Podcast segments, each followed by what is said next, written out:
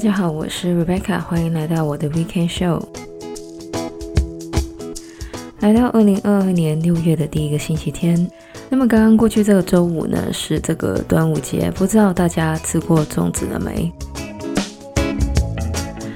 那我从小呢就蛮喜欢吃粽子的，所以呢，在这个端午节之前呢，其实已经从这个华人的超市里面呢买了两只素的粽子。那么在台湾呢，每年的端午节呢，电视新闻呢好像都会做一个专题来比较南部粽还有北部粽。那么我到现在呢，其实还是有一点搞不懂呢，他们到底有什么不同？那么我呢是吃广东粽长大的，而广东粽呢主要就是碱水粽，还有呢就是咸肉粽。虽然说不是端午节，其实也可以买得到粽子。但是不知道为什么，虽然我很喜欢吃粽子，但是呢，我只会选择在端午节的时候吃。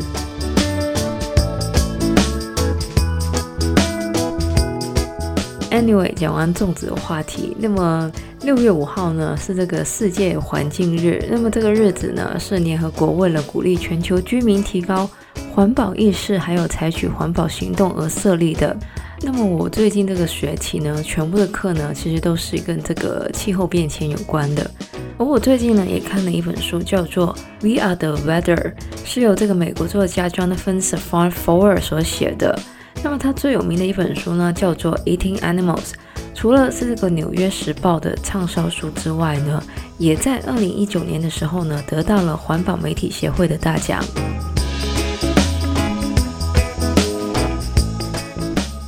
虽然很多人都知道全球暖化会带来很多负面的后果，然而因为不同的人或是不同的地区受到的全球暖化的影响不同，因此呢，还是有很多人呢不太了解全球暖化究竟对于我们有什么直接的影响，或是我们该怎么应对全球暖化。那么，根据一项耶鲁大学的研究指出，我们只有在清晰想象灾难受害者的时候呢，才会产生同理心。同样的，当我们没有办法清晰地了解全球暖化的影响时，我们就很难采取行动。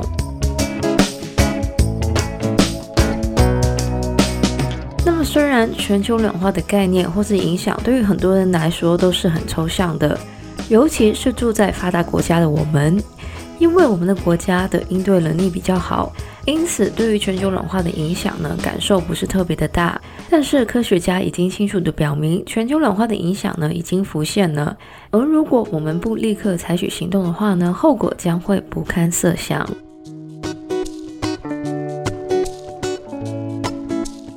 那么，其中一个让我们很难对于全球暖化采取行动的主因呢，就是因为不准确的资讯。很多关于全球暖化或是碳排放的资讯呢，都会把焦点放在石化燃料上。当然，石化燃料呢是会排放大量造成全球暖化的温室气体。然而呢，很多人不知道的是，全球百分之二十四的温室气体呢是来自于农业的，而石化燃料呢只是占百分之二十五。很多人可能会问，农业不就是种菜吗？为什么会排放这么多的温室气体？其实，农业中大部分的温室气体是来自畜牧业的。虽然说现在很多人都知道石化燃料对于全球排放的影响，然而针对畜牧业对于全球暖化的影响呢，则是很少会被讨论。而最重要的原因呢，就是很多环保团体或是机构呢，都觉得让大家少吃肉呢，可能会让很多人反感。像是前美国副总统 Al Gore 的得奖纪录片《An Inconvenient Truth》呢，就完全没有提到关于畜牧业对于全球暖化的影响。然而，也就因为很多环保团体或机构都避重就轻地忽略畜牧业对于环境的影响，反而让很多人不知道，原来少吃一点肉对于保护环境的影响呢，比回收种树或是用电油两用的汽车呢更有效。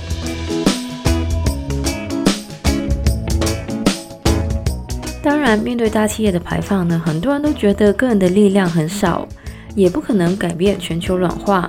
然而呢，企业也是由许多的个人组织而成的，而企业之所以日立不倒，最主要还是个人的选择。因此呢，个人其实是有力量让企业改变的。像是为了让 Google 正面回应前高层的性侵指控呢，Google 全球超过两万名员工呢，于是就采取了罢工行动。而 Google 的执行长呢，也在一周后针对相关的丑闻道歉，并且呢提出相关的政策。而其他的互联网企业呢，也相继的推出类似的政策。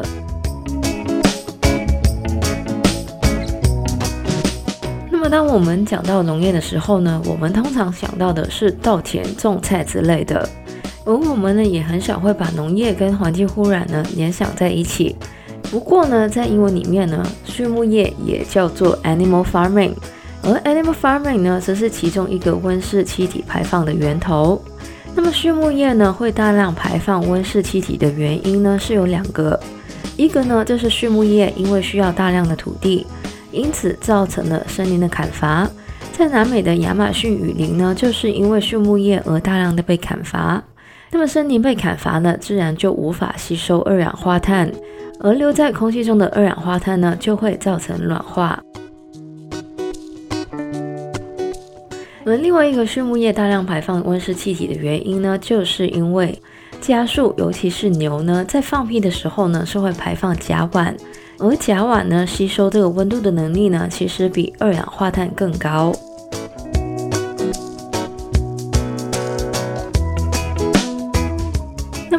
畜牧业对于全球暖化呢有很大的影响，然而呢，这也让我们了解到，到底个人呢可以怎么停止全球暖化。那么完全停止使用石化能源呢，在短期来说呢是不太可能的。然而，减少食用动物蛋白呢，其实是可以马上实行的。那么以上呢，就是我们这个礼拜节目内容讲到的呢，就是《纽约时报》畅销作家 Jonathan Safran Foer 的书，书名呢叫做《We Are the Weather》。那么我了解呢，让大家跟我一样完全不吃肉呢是很难的，所以呢，重点呢其实不是戒掉，而是减少。一个礼拜选一天或是两天不吃肉，除了可以对环境友好，对身体健康也有很多的好处。那么刚刚过去的六月一号呢，是我成为 vegan 的两周年。老实说，过去的我呢，其实不是一个特别爱吃菜的人。但是呢，成为一个 vegan 之后呢，除了我吃的菜的种类有增加之外呢，我的厨艺因此有那么一点长进。这也是一个我从没有想到过成为 vegan 的优点。那么我呢，其实不是那种到处叫人家成为 vegan 的人。但是呢，如果大家想要对保护环境做出一点行动的话呢，少吃肉是一个很好的开始。喜欢我们节目的朋友呢，记得可以在不同的 podcast 平台上最终或点评我们的节目。我们的节目将会在加拿大东岸时间的每周日凌晨十二点钟更新，也就是香港、台湾的周日中午十二点钟。希望大家有个美好的周末，谢谢大家收听，我是 Rebecca，我们下个礼拜再见，拜拜。